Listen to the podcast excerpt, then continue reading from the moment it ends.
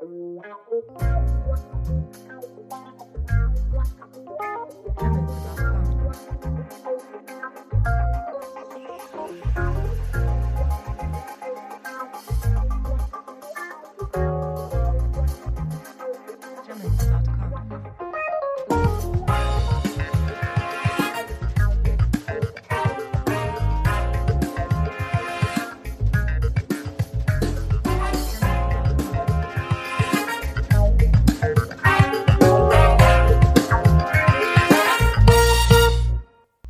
dia, boa tarde ou boa noite. Sejam todos muito bem-vindos ao nosso podcast Fala Preto, podcast do projeto Conexão Afro.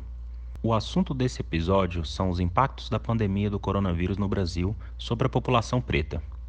Contaremos com a participação de pessoas que vão contribuir para elucidar as consequências desse momento, relatar como estão vivendo as pessoas dessa raça e cor, tratar das falhas do governo em relação a esse grupo étnico no enfrentamento do vírus e expor maneiras de auxiliar os grupos mais vulneráveis. Na condução desse episódio, vocês vão ficar com a Júlia, integrante do nosso podcast, que elaborou e entrevistou os convidados. A jornalista, mestre e doutoranda em Direito Maíra de Brito, autora do livro Não, Ele Não Está, a terapeuta ocupacional pela Universidade de Brasília, Giovana Siqueira Santos, e o presidente do Museu da História da Cultura Afro-Brasileira, Rodrigo Nascimento. Acomodem-se em seus lugares, ajeitem seus fones de ouvidos e vem com a gente.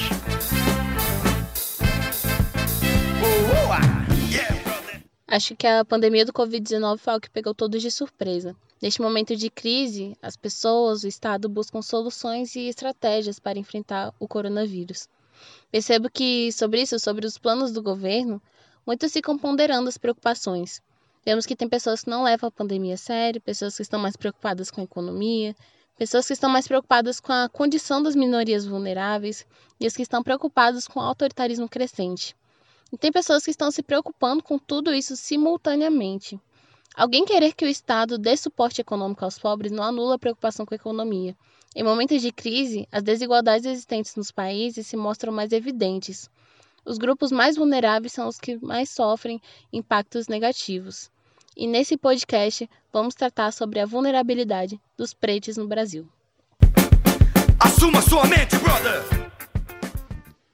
Para que seja bem didático, compreensível e bem acessível ao público, vamos começar tentando entender o porquê de a população negra ser a mais vulnerável. Para falar um pouco sobre isso, convidamos Maíra de Deus Brito, ela é graduada em Comunicação Social pelo UniceuB, tem especialização em Gestão de Políticas Públicas para Gênero e Raça pela UNB e é mestre e doutoranda em Direitos Humanos e Cidadania também pela UNB, onde ela é professora voluntária na Faculdade de Direito. E autora do livro Não, Ele Não Está, lançado em 2018 pela editora Apres. Seja muito bem-vinda ao nosso podcast. Maíra, você pode nos explicar o porquê de os pretos serem minoria em um país em que eles são maioria por quantidade? Por que são os que mais sofrem? Qual a sua visão? O que você tem a nos dizer sobre racismo estrutural? Eu vou, eu vou usar uma terminologia só para a gente se alinhar, né? O que acontece? De acordo com, com o governo, de acordo com dados oficiais, a população negra é a soma da população preta e parda. Eu sei que existe todo um tensionamento em torno desse termo pardo, mas é, nesse momento aqui, para essa conversa, eu acho muito importante que a gente que a gente pense de acordo com o IBGE para que as pessoas, quando forem lerem esses documentos, não se confundirem, né? Então, assim, a população negra, essa soma de pretos e pardos, é a maioria no Brasil numericamente. Isso está comprovado.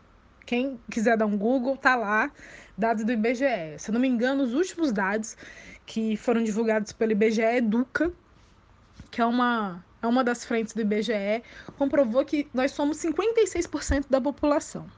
Mas como explicar, né?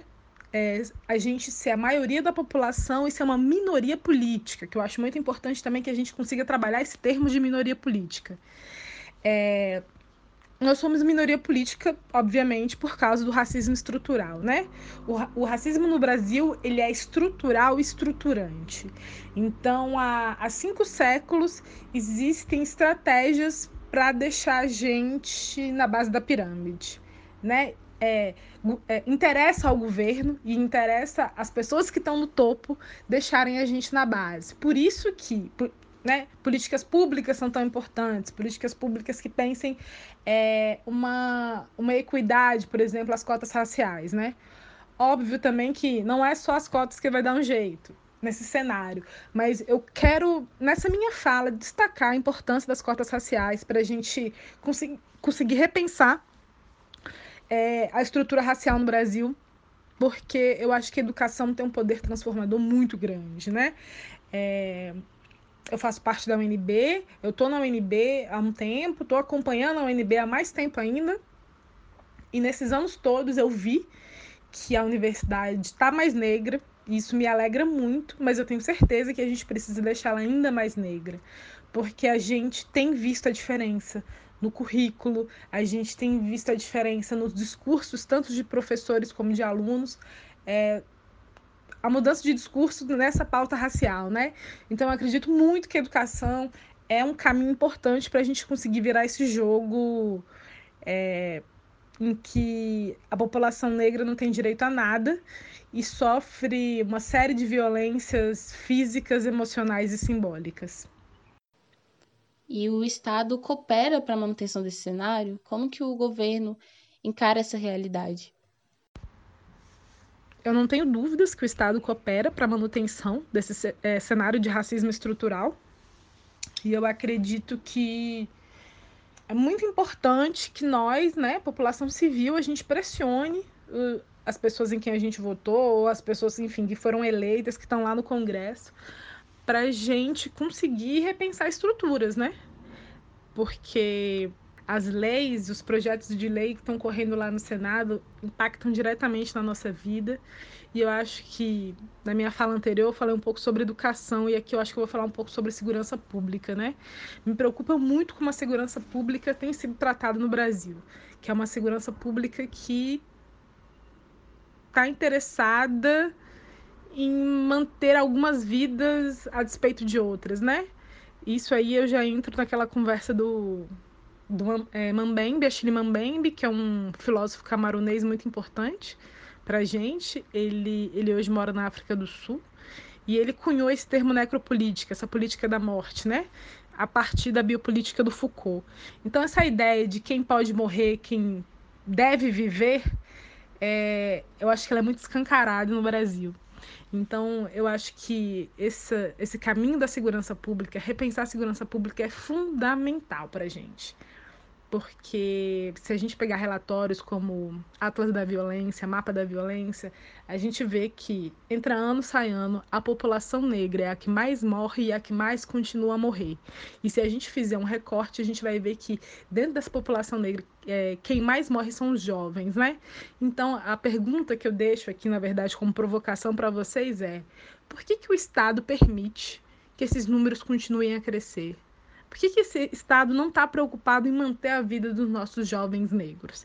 Existe um interesse por trás disso, né? É, essa, aquela ideia de embranquecimento que o Brasil viveu na época da imigração, né? Ali no momento pós-abolição, imigração, não é por um acaso, né? Essa ideia de embranquecer o Brasil é muito forte até hoje, né? O, o ser humano negro não é visto como ser humano. Nós somos humanos, sim mas a gente é tratado como algo totalmente descartável. Então eu acho que, enfim, é uma, é uma conversa longa, extensa, que a gente pode ir por vários caminhos, mas nesse momento aqui, nessa minha fala, eu acho muito importante, essa minha resposta, né? Eu acho muito importante a gente repensar essa questão de segurança pública. Porque essa segurança pública não está interessada em proteger vidas negras. E, e agora tá na moda, né? Hashtag Vidas Negras Importam. Nossas vidas importam, importam muito.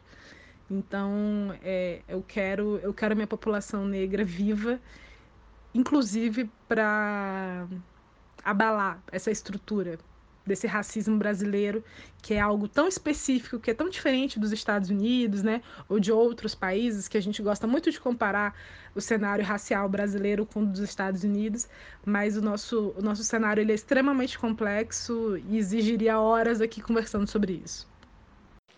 O racismo estrutural é uma realidade é algo que está intrínseco, que está na base da estrutura da nossa sociedade. E eu queria que você nos contasse um pouco sobre como você acha que a população preta brasileira enxerga isso, se eles têm consciência, se sabem o porquê de viverem rodeados de tanta violência, se sabem o porquê das oportunidades serem menores, de terem menos oportunidades também, é, o porquê dos recursos serem mais escassos para eles. E já fazendo um paralelo com o seu livro, queria que você contasse um pouco para gente sobre como as mães que você entrevistou enxergam essa realidade que elas vivem. Munanga, que é um, é um professor que eu admiro muito, acho que ele já está aposentado, né? Ele fala que o racismo é um crime perfeito. E é um crime perfeito porque faz com que a gente se odeie. Então, por isso que a gente acaba vendo, às vezes, situações extremamente delicadas de pessoas negras reproduzindo racismo, por exemplo. Mas porque o racismo é isso, né? Ele é uma engrenagem muito perfeita e, e muito ardilosa. Então, às vezes, a gente cai nessas armadilhas. E aí, diante disso, eu imagino que exista uma pequena parcela da população que ainda não tenha uh, compreendido todos os mecanismos de racismo que estão postos, mas eu não tenho dúvida que a maior parte da população negra já entendeu como é que o racismo funciona no Brasil e o que, que é racismo e o que, que não é, né? É... E eu quero dizer isso já conectado com uma questão importante, né? Porque, por exemplo, eu sou autora do livro, não, ele não está, e nesse livro eu falo um pouco sobre a história de vida de mães que perderam os filhos assassinados. E eu fui entrevistar duas mães no Rio de Janeiro e essas duas mães têm total consciência que os filhos delas foram mortos porque eram negros jovens periféricos. E como eu disse, né, existe se a gente pegar os dados oficiais, está lá. A maior parte das pessoas que são vítimas de homicídio, né? não é qualquer morte, é homicídio são jovens negros periféricos. Então, essas mães têm total consciência que os filhos foram mortos porque se encaixavam nessa categoria que a segurança pública, né, que o Estado, que esse braço armado do Estado está eliminando é, de forma assustadora. Então, acho que a gente tem consciência, sim, só que eu acho que nem sempre, por exemplo, esses discursos estão chegando no, é, no, é, nos lugares que deveriam, né? Então, por exemplo, o meu interesse em transformar a minha dissertação de mestrado em um livro é isso, para que as pessoas entendam o que está acontecendo no Brasil. Eu não estou dando voz a ninguém, né? As, essas mulheres que elas que, que aparecem no meu livro, é, o livro, na verdade, é uma espécie de alto-falante que reverbera o que essas mulheres querem dizer. Por isso que eu acho muito importante que a gente pare para escutar elas.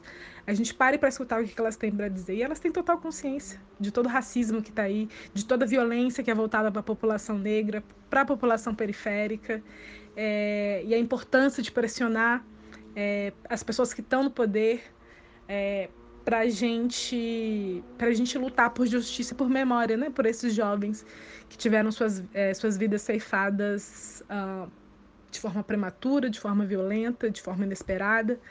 Então, eu não tenho dúvidas que a população negra sabe muito bem o que tem acontecido no Brasil, né? Talvez exista uma dificuldade, por exemplo, de nomear esse processo que a gente vive de genocídio, porque é uma palavra forte, mas não existe outro termo para explicar o cenário do negro brasileiro sem ser genocídio. É isso, assim. Existe um genocídio em curso. É, o Brasil está permitindo que pessoas negras, é, negras morram e morram muito. Então, e, e, óbvio, não só também por meio de homicídios, né? Mas é a principal, é, o extermínio da juventude negra é a principal frente do genocídio da população negra, que acontece de outras formas, né? Se a gente, por exemplo, pegar os dados de saúde, é, a gente vai ver que pessoas negras morrem mais. Se a gente for pegar, por exemplo, os dados de né, pressão alta, né, hipertensão, diabetes, é, entre outras doenças, elas são mais recorrentes em pessoas negras, que já foi comprovado cientificamente, e ainda assim não existe uma política pública eficiente voltada para essa população para que a gente tente reduzir esses números de mortes, né? A questão dos miomas e das mulheres negras também, as mulheres negras têm mais mioma e acabam passando por procedimentos mais invasivos, como a retirada do útero, do que é, mulheres brancas. Então, assim, isso também faz a gente pensar por que, que elas estão passando mais por esses procedimentos que nem sempre são necessários. Às vezes, o problema de saúde poderia ser resolvido com hormônios ou com a retirada apenas do mioma ao invés do útero. Então, assim, se a gente for entrar nessa seara sobre o genocídio e os tipos de genocídio, né, os tipos de morte, né, que a gente tem sofrido, aí a gente vai ficar horas conversando. Mas eu acho importante deixar essa reflexão para vocês. Nesse contexto de pandemia, nesse cenário, vejo que desde o início da pandemia no Brasil, os casos de Covid nos grupos, nas comunidades indígenas e quilombolas têm sido pouco noticiados ou são noticiados com pouca relevância. Então, eu percebo que esses grupos continuam sendo invisibilizados. Como que é o impacto desses, dessa dimensão, dessa configuração de sociedade brasileira para esses grupos? A Covid-19 chegou no Brasil para aprofundar as desigualdades já existentes e não tenho dúvidas sobre isso. Assim. Primeiro, eu gostaria de deixar é, que eu acho um absurdo, né? Que o Brasil, no meio dessa da pior crise, eu acho que arrisco a dizer que foi a pior crise de saúde dos últimos tempos. É, a gente ficou tanto tempo sem um ministro é, da saúde e eu acho um absurdo que a gente tenha que ficar dependente apenas daquele consórcio de veículos de comunicação para a gente ter os números da Covid-19, né? Isso diz muito a respeito de como que a saúde tem sido, tem, é, tem sido tratada no Brasil. É, nós temos o direito de saber quantas pessoas estão morrendo de Covid, né? E, e, que esses números não sejam mascarados ou colocados de uma forma que pode deixar a gente né, numa dúvida ou serem lidos de uma maneira errônea. Então, a partir desse momento que a Covid chega e aprofunda essas desigualdades, infelizmente, não surpreende que a Covid tenha um impacto maior na população negra, na população indígena, na população quilombola. É, são populações que estão à margem, não só nesse quesito de saúde, mas segurança pública, educação, entre outras áreas. E eu acho muito importante que a gente, sempre que possa, denuncie, né? É, existe algumas organizações, por exemplo, a CONAC, né, dos quilombolas, é, quilombolas. Hoje em dia a gente tem as redes sociais que estão aí, que a gente pode usar elas ao nosso favor. Então, acho muito importante a gente pensar em entrar no Instagram, entrar no Facebook, ir atrás dessas fontes. Também tem a Associação do, dos Indígenas, que também está no Instagram. E tanto os quilombolas como os indígenas estão colocando diversas informações extremamente importantes sobre essa questão de Covid. Então, é, ficar de olho nos números que eles estão trazendo e, e cobrar, cobrar o governo, né, medidas eficazes para cuidar dessas populações. Assim. É, eu também recomendo a leitura de um de uns relatórios que o INESC tem feito, né? O INESC ele é uma ele é uma organização muito importante, um instituto muito importante para a gente pensar em orçamento público e, e, como que esse orçamento público tem sido aplicado. E, e uma dessas desses relatórios mostra, né, como é que os recursos voltados para a população negra e para a população quilombola teve uma queda absurda nos últimos anos. Então, eu acho que talvez seja um caminho, né? Primeiro a gente entender como é que funciona lá no comecinho, né? Todo ano existe uma verba a ser autorizada, a ser destinada para determinadas pastas, saúde, educação, defesa, etc. E para a população negra e quilombola, e aí eu falo mais delas ao invés da indígena, porque é é, são populações que eu acompanho mais, então a gente vê, primeiro, que o recurso é menor. Aí, depois de destinar um recurso menor, nem sempre esse, esse recurso é aplicado, tá? Ainda tem isso. E aí a gente chega, é uma bola de neve, aí a gente chega num cenário caótico como a gente está hoje, vendo, por exemplo, a Covid é, matar mais pessoas negras, indígenas e quilombolas, porque lá atrás esse dinheiro, além de ter sido reduzido, não foi aplicado devidamente.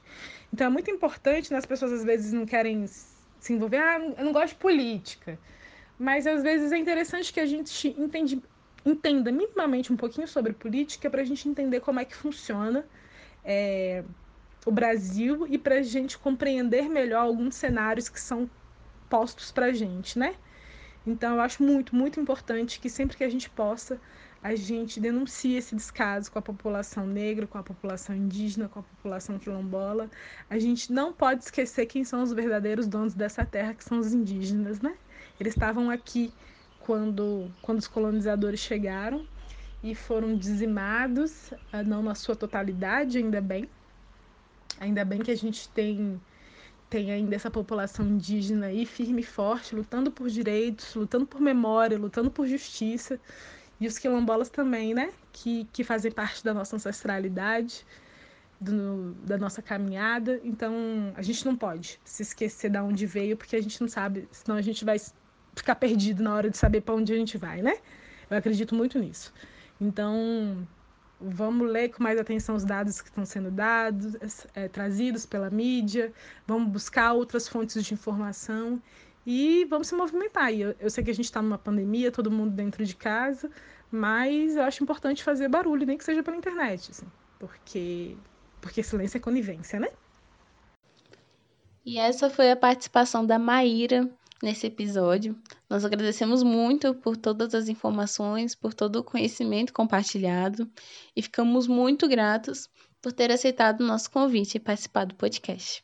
Quero agradecer é, o convite para participar desse podcast. O papo foi muito bacana, muito importante. É um tempo curtinho, né? Porque assim, se eu fosse realmente entrar em detalhes, né, a gente ficaria literalmente horas conversando sobre o assunto. Na verdade, isso é um papo inicial sobre o tema. Mas, enfim, quem se interessar mais sobre o tema, eu recomendo que leiam, gente. Hoje em dia a gente tem né, a internet ao nosso favor.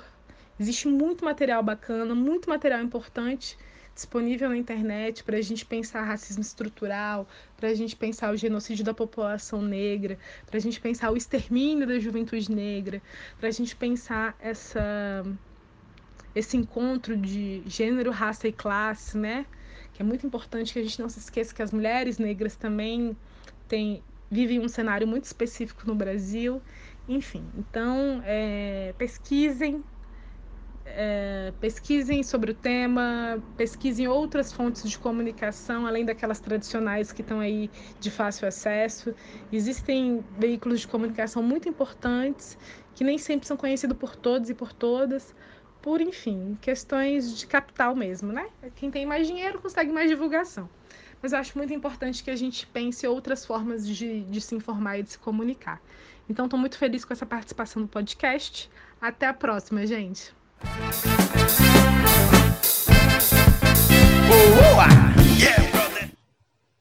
Então, como dito antes, os negros são mais vulneráveis e marginalizados. E ainda temos outras desigualdades pautadas em gênero, classe social, orientação sexual, dentre outras. É possível perceber essas desigualdades de várias formas. Uma delas, que é, por exemplo, bastante utilizada pela academia nos estudos e pesquisas, são as estatísticas e dados coletados, por vezes inconsistentes devido à falta de denúncia ou falta de coleta dessas variáveis. Mas ainda assim, temos dados que comprovam que as mulheres são as maiores vítimas de violência doméstica, de abusos sexuais. Sabemos que a maior parte da população privada de liberdade é negra. Sabemos o quanto as comunidades indígenas e quilombolas têm suas terras invadidas, reduzidas e ameaçadas, impactando diretamente a sobrevivência dessas comunidades. A coleta desses dados e variáveis nos mostram até como as pessoas são atingidas por determinadas doenças. E para falar sobre a saúde da população negra, nós convidamos a Giovana Siqueira. Ela é uma mulher preta que trabalha na linha de frente dessa batalha contra o coronavírus. É uma terapeuta ocupacional formada pela Universidade de Brasília, atualmente trabalha na Secretaria de Saúde do DF e há dois anos atua na UBS 12 de Ceilândia, que é uma região periférica do Distrito Federal e que é a região que mais apresenta casos de contaminação do Covid-19. Giovana, será de suma importância ouvir seu ponto de vista como profissional da saúde e suas vivências nesse período da pandemia. Olá, gente. É, primeiramente, queria agradecer o convite e parabenizar pela, pela iniciativa de estar falando desse tema tão importante, tão relevante, né? principalmente nesse cenário que a gente vive atualmente. Então, para começar, eu queria que você falasse um pouco sobre essa questão dos dados. Qual a importância de serem consideradas pela rede de saúde as variáveis de raça e cor, gênero, ocupação profissional, etc. Essa análise costuma ser feita pelo governo? Então, a análise das variáveis de cor, de raça, de gênero é uma importante estratégia para identificar, prevenir e enfrentar as desigualdades de segmentos historicamente excluídos. Essas questões ela trazem consigo uma gama de processos de exclusão, de discriminação, de dificuldades de acesso e que, para serem superadas, exigem políticas específicas que contribuam para a garantia de acesso integral à saúde dessa população. E quando a gente pensa no SUS, em suas diretrizes, a gente pensa muito no princípio de equidade, né?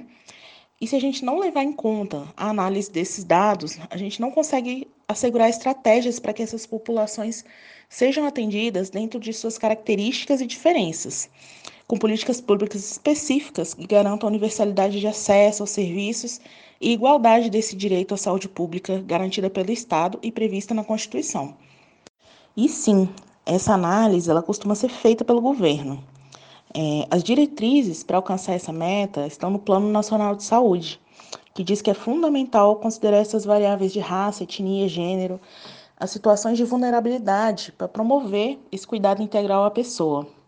Então, desse modo, o Ministério da Saúde ele pode pensar ações para qualificar a atenção básica, as redes temáticas e as redes de atenção à saúde regionais, através de estratégias de capacitação e qualificação dessas equipes, dos profissionais, dos gestores do SUS, e bem como a disseminação desse conhecimento, né, através da produção de, e distribuição de materiais didáticos e de publicações, é, além também da ampliação e a qualificação desses serviços.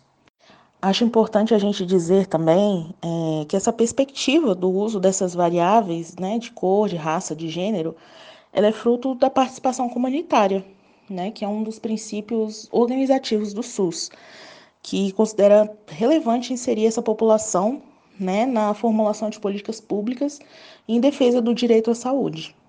Queria que você falasse um pouco para a gente sobre qual é o perfil da maioria das pessoas que chegam na unidade de saúde qual a cor, a classe social delas, se são pessoas bem formadas dos cuidados e dos riscos do coronavírus, se essas pessoas estavam respeitando o isolamento da maneira devida, se essas pessoas estão trabalhando desde o início da pandemia, se são pessoas que têm materiais de proteção adequados. Como que é o perfil delas? A maioria das pessoas que chegam à unidade básica de saúde são pessoas negras de baixa renda, muitas em situação de vulnerabilidade social ou seja, são pessoas que não têm garantido pelo Estado acesso a direitos básicos. Quando a gente fala em situação de vulnerabilidade social, a gente fala em uma situação decorrente da pobreza e de privação, né, que é ausência de renda, acesso precário ou até nulo a serviços públicos básicos. E também a respeito de fragilização de vínculos afetivos, né, que está aí muito relacionado à questão do pertencimento social. É, muitas vezes essas pessoas são oriundas de outros estados, não possuem nenhuma rede de apoio na cidade, o que acaba fragilizando ainda mais esse processo. E a gente observa que essas pessoas muitas vezes não possuem trabalho formal, e o perfil de ocupação de grande parte é de trabalho que não dá para ser feito em casa. Muitas vezes o trabalho, inclusive, é se deslocar à casa do próprio empregador em outra região administrativa, quando não circular na própria comunidade oferecendo esse serviço. É, então foi e é difícil para a maioria da população ficar em casa. A própria configuração da comunidade, né, com casas pequenas, muitas vezes mais de uma família residindo no mesmo lote, favorece uma maior aglomeração. E quanto ao material de proteção, a gente observa que muitas vezes a população não consegue adquirir alguns materiais, como álcool em gel, que é fundamental né, para a higienização quando a gente está em circulação na rua. E a máscara também, muitas vezes acaba sendo improvisada, não utilizada da maneira recomendada. E é importante a gente lembrar que no início da pandemia esses itens ainda não estavam sendo produzidos em larga escala, né? E isso inflacionou o preço desses produtos, né? Que afetou diretamente o acesso dessa população ao material. Ao longo da pandemia, observamos que o Ministério da Saúde não está sendo suficientemente transparente na divulgação dos dados totais de infectados, recuperados e mortos pelo Covid-19 no Brasil. E até os dados coletados pelas redes de saúde não são tão exatos devido à falta de testes que nós temos. Dessa maneira, é uma realidade muito distante a apresentação das taxas de raça. O sistema de notificação tem essa opção de inserir a raça dos pacientes? Sim, sim. É, o sistema de notificação compulsória para o COVID, ele possui essa opção. É importante a gente lembrar que a coleta e preenchimento desse quesito de cor e raça ele é obrigatório desde 2017, mas que ainda assim é, não é o costume né, é, o preenchimento no sistema de notificação e até no cadastro da população. A orientação e o conhecimento dos profissionais quanto à importância dessa variável ela ainda é muito falha. E um levantamento feito pelo consórcio, que atualmente divulga os dados diários, ele aponta que apenas oito estados apresentam dados raciais dos infectados e mortos pelo Covid. E é uma realidade distante, sim, a gente pensar em ter números mais fidedignos a respeito das taxas dentro desse recorte de raça e cor. A desarticulação do Ministério da Saúde para divulgar esses dados fez com que não houvesse um padrão na coleta e na divulgação desses dados, né? E a gente pensar num país tão grande como o Brasil, realmente fica difícil ter esses dados e, consequentemente, pensar em estratégias, em políticas públicas específicas para essa população, bem como avaliar aquelas que já existem. O que é crise sanitária? Qual a relação da mesma no contexto da pandemia atual? Então, podemos pensar em crise sanitária como uma situação complexa em saúde que afeta a população de uma ou mais região geográfica podendo inclusive atingir o planeta inteiro. E a relação da crise sanitária no contexto da pandemia atual ela é direta, pois a gente pode pensar que é a primeira vez né, que a gente enfrenta uma doença infecciosa com tão alto poder de contágio, grande potencial de propagação, no contexto de um mundo altamente globalizado. A crise sanitária, no contexto de uma pandemia em escala global, ela acaba desencadeando também uma crise humanitária pois a gente sabe que as populações mais vulneráveis são as que mais sofrem com esses efeitos primários e secundários da pandemia, né? Seja os adoecimentos e as mortes, seja o desemprego, alto nos preços de itens básicos, né? E ela acaba deixando mais evidente também as desigualdades sociais existentes. Quando a gente pensa em crise sanitária, é, a gente pensa também em estratégias de enfrentamento. E o que a gente observa é uma total desarticulação das ações desde o início da pandemia, principalmente a nível federal. A gente observa que isso impacta diretamente na informação que chega até as pessoas. E informação, nesse contexto, é um importante aliado no enfrentamento à pandemia. Isso é fundamental no, no que diz respeito ao aumento ou à diminuição no número de casos. E quais são as medidas que os profissionais e acadêmicos da área da saúde estão necessitando e cobrando do Estado em torno desses impactos sobre a população negra? Eu acredito que o primeiro passo é, diz respeito à notificação dos casos, ter obrigatoriamente o campo raça e cor preenchido, né? É, logo depois, a transparência na divulgação desses dados. Isso é fundamental para que, como diz, dito anteriormente, Existam formas de pensar estratégias e políticas de enfrentamento e de avaliar as estratégias já adotadas. Também para que a população possa ter acesso à informação, né? Isso, nesse contexto, como dito anteriormente, é fundamental. E ainda mais levando em conta que uma das poucas estratégias adotadas pelo Estado até agora é a contaminação em massa. E a gente sabe exatamente a qual população o Estado se refere quando adota uma estratégia como essa. E mais do que nunca, a necessidade também da discussão do racismo estrutural no país, em diversas esferas, inclusive na saúde. Bom, nós temos que ser protagonistas da nossa história, temos que dar voz às pessoas que vivenciam e têm experiências que contribuem para o debate, para a conversa. Então, Giovana, eu agradeço muito por ter trago essa perspectiva como profissional da saúde e ter enriquecido nosso podcast. Mais uma vez, obrigada pelo convite E é sempre uma satisfação poder falar desse tema. E parabéns novamente pela iniciativa.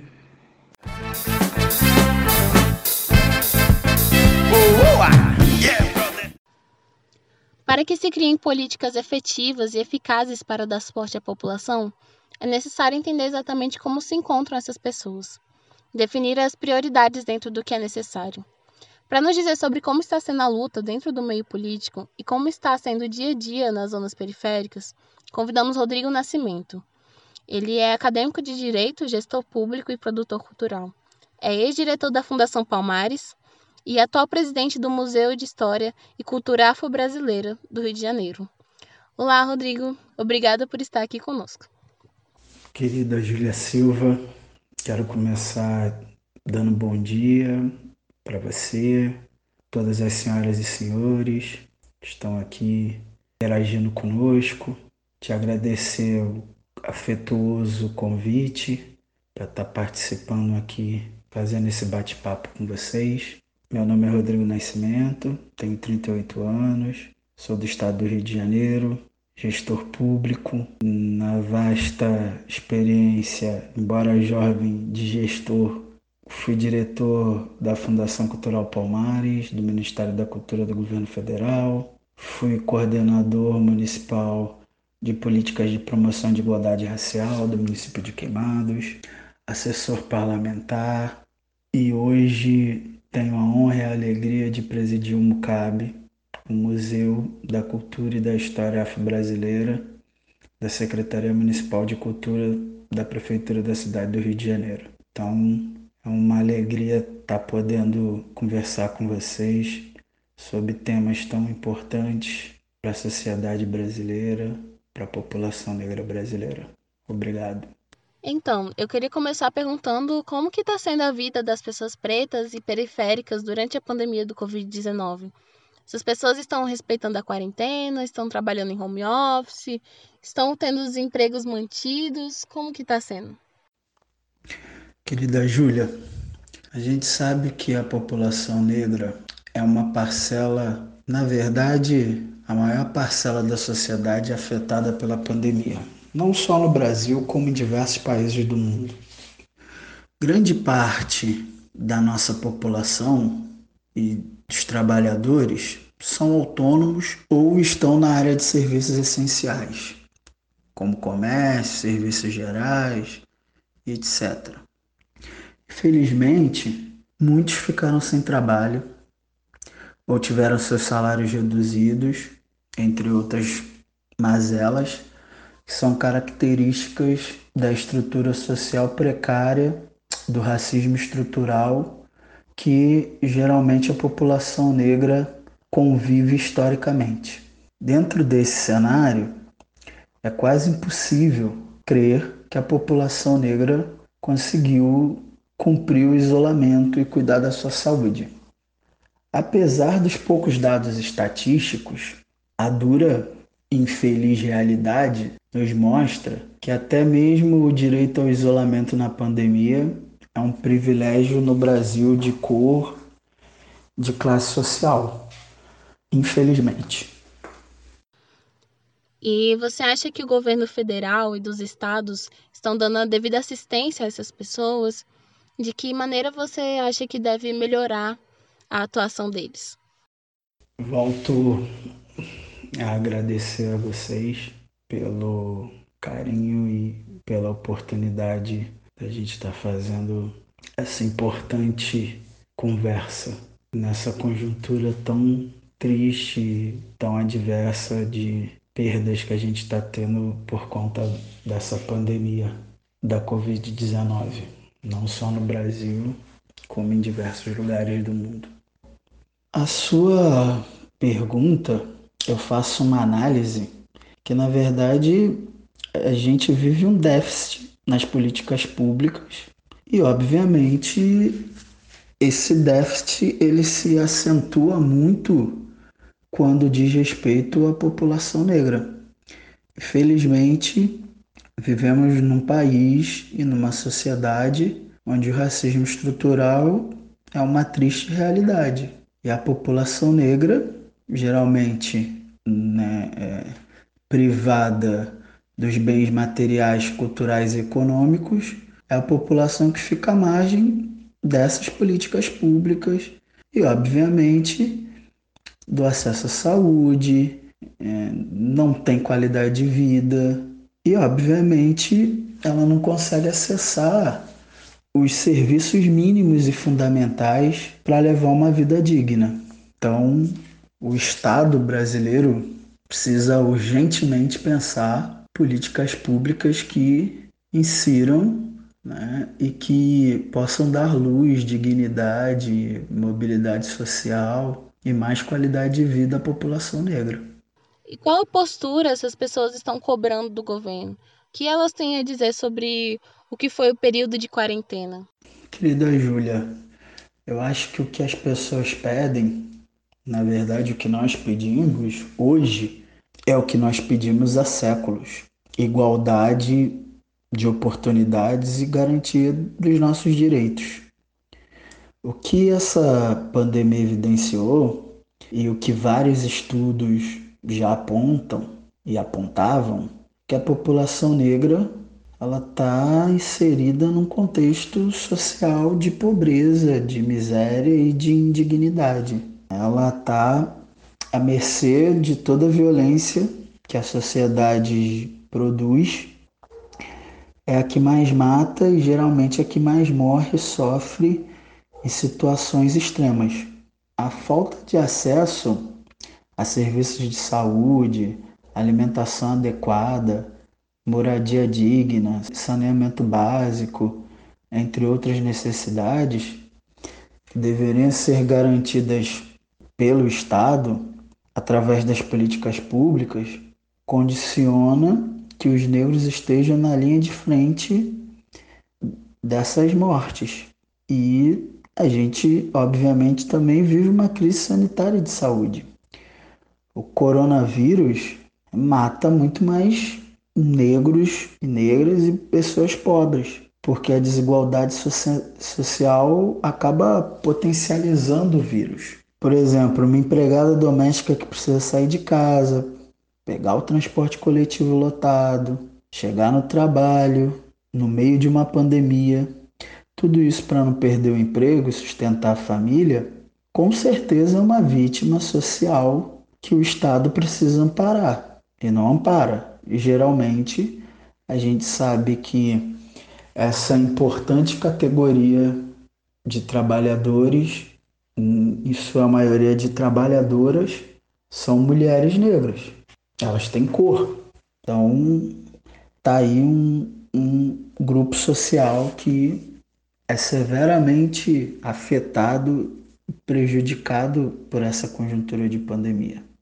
E o auxílio emergencial, obviamente, é uma política pública muito importante nessa conjuntura adversa que a gente vive. É uma medida importante, mas também é uma medida paliativa. Né? Acaba que não é uma medida eficaz para que a nossa população consiga sobreviver a essa pandemia. Então, essa conjuntura eu acho que trouxe uma situação que é ímpar para a sociedade brasileira. Né? Para a gente tá de forma muito profunda pensar nas políticas estruturantes que realmente possam possibilitar as pessoas viverem uma vida com mais dignidade, principalmente a população negra, que há cinco séculos é subjugada vive à margem da sociedade e é uma parcela importante da população que contribuiu seguramente com o desenvolvimento do país, da nossa cultura, gerando muito riqueza. Com certeza é uma parcela da população que sempre potencializou o Brasil de forma muito positiva. Precisa que a sociedade, que o Estado brasileiro reconheça isso e dê a nós, a nossa população, uma vida muito mais digna, com inclusão, renda e igualdade de oportunidades. Qual foi ou qual está sendo a maior falha do governo em relação a dar o subsídio à população? Querida Júlia, com certeza a maior dificuldade do governo é numa ação emergencial que é necessária e que é obviamente voltada para melhorar a vida das pessoas, principalmente nas periferias, nas favelas, comunidades, nos locais que se concentram a maior parte da população e obviamente sabemos que a maior parte dessa população tem cor, é a população negra, é fazer com que as políticas públicas minimamente sejam oferecidas a essa população. Infelizmente, a gente está vendo que, é, mais uma vez, essa população, a população negra, está à própria sorte ou miseravelmente desamparada, como há séculos e, infelizmente, historicamente, ela é, pelo Estado brasileiro. E é nesses locais que as políticas públicas precisam chegar. É lá que as pessoas precisam do saneamento, da saúde, da alimentação, do emprego que gera renda e a divisão de riqueza, a cultura, o esporte, a educação, o acesso à informação. Numa conjuntura de pandemia, essa é uma política pública, né? é um direito e a gente ainda vê as pessoas, infelizmente, desinformadas, com informações desencontradas. E se a gente fizer um comparativo, tudo isso que a gente falou, a classe média brasileira tem direito e tem acesso. E a população pobre, geralmente negra, não. E a origem de todos esses males é a desigualdade, que gera violência que traz a vulnerabilidade social, as outras doenças e todos os outros problemas que infelizmente a população negra sabe recitar de cor. Então, olhar para a população negra, o olhar do Estado para essa população tem que ser de garantia de direitos e imediatamente. Só assim será possível e podemos reduzir danos, reduzir desigualdades, os impactos negativos na vida da nossa população e, obviamente, reduzir a possibilidade de mortalidade. Aí a gente vai conseguir dar a essa população uma vida mais digna. Eu acho que, Júlia, querida, um dos exemplos que você fala da questão da escuta é sobre o que a gente tem visto a população que consegue romper uma bolha de dificuldades em interagir em relação ao SUS. Né? Um dos erros do governo central é o sucateamento e o não investimento no SUS que é a base para que a nossa população, principalmente a população negra e pobre do país, tenha acesso aos serviços essenciais de saúde com um mínimo de qualidade e infraestrutura. Outra grande falha que a gente tem, e acho que esse diálogo mínimo e essa escuta com parte dessa população que a gente tem visto na conjuntura de pandemia, é a falta de investimento na educação e principalmente nos centros tecnológicos, nas escolas técnicas e nas universidades brasileiras, que são as almas máteres que a gente tem de pesquisa. As universidades brasileiras sempre foram referências na questão do desenvolvimento de ações voltadas à saúde pública. A gente tem instituições centenárias e com reconhecimento histórico, não só no Brasil, como internacionalmente. Então, eu acho que faz-se necessário entender também e acho que isso é uma outra uma outra ação que essa escuta que você fala traz para nós é que os 600 reais de auxílio emergencial que uma parcela progressista do parlamento brasileiro lutou, tinha-se a ideia que pelo, pelo governo central, pela presidência da república, essa ajuda seria apenas de 200 reais, os 600 reais desse auxílio, uma parcela mensal, obviamente não sustenta uma família. Então, é preciso que o Estado pense numa forma de garantir a sobrevivência da população mais pobre. E essa sobrevivência, com certeza, vai fazer com que ela não retorne precipitadamente para ocupar as ruas. Então, para nós, é fundamental entender que a crise tem um recorte de cor e tem um recorte de classe. Enquanto a sociedade brasileira não fazer esse debate de forma muito transparente, com toda a diversidade que ele tem, com toda natureza de recortes que ele requer, a gente vai ter dificuldade de mudar essa realidade e, obviamente, não vamos encará-la de frente. E é preciso que a gente pense coletivamente, socialmente, no desenvolvimento das ferramentas e das políticas públicas que são eficazes para que a gente mude essa triste realidade. Nós temos que ouvir o que as pessoas que veem essa realidade de perto têm a dizer. Pessoas que estão próximas das regiões mais vulneráveis, das pessoas vulneráveis, e em contato com essas pessoas mais afetadas negativamente.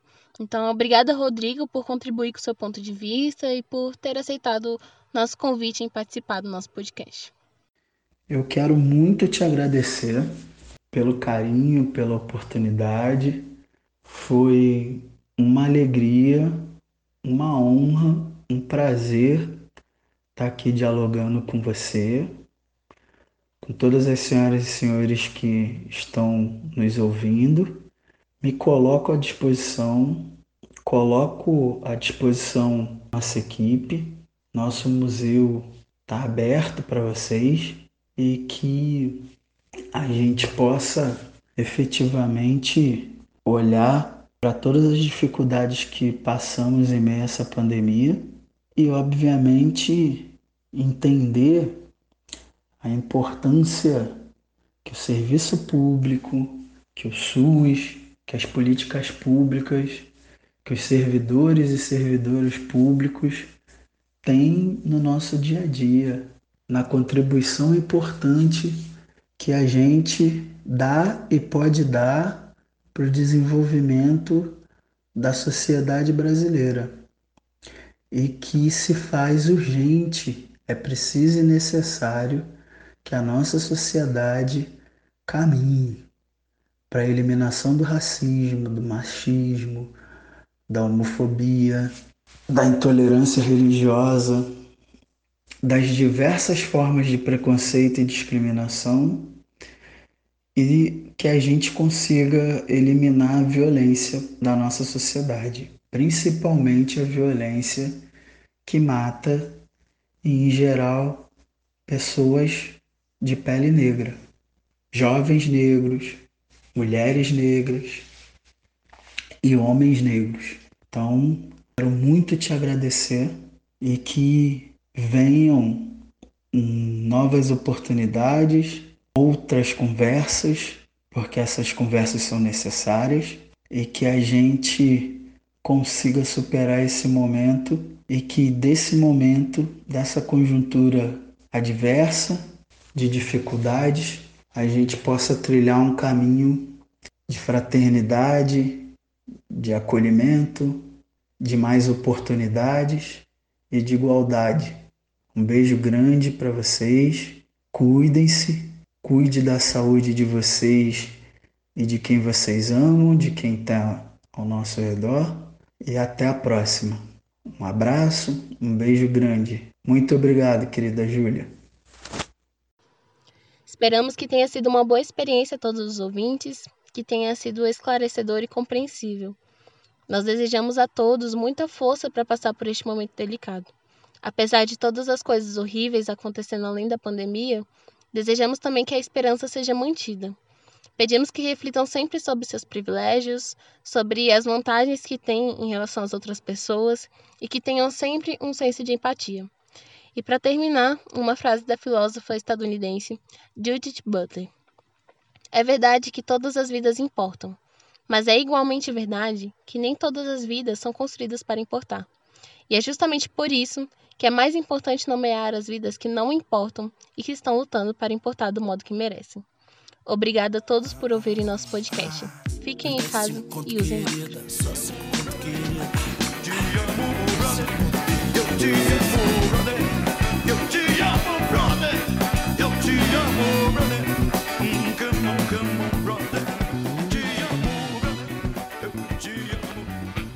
Esse foi o nosso episódio especial da Covid-19 no Brasil e a população negra.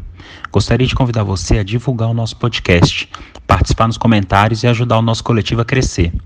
Nosso Instagram é Projeto Conexão Afro. Lá você tem acesso à nossa agenda, nossos eventos e ao nosso PicPay. Ajude o nosso coletivo a crescer. Nossa intenção aqui é dar voz à nossa população. Entre em contato conosco se você quiser participar. Quero agradecer a todos os que participaram desse episódio, todos os nossos convidados, agradecer a Júlia, que esteve à frente desse episódio. Um forte abraço a todos vocês e até a próxima.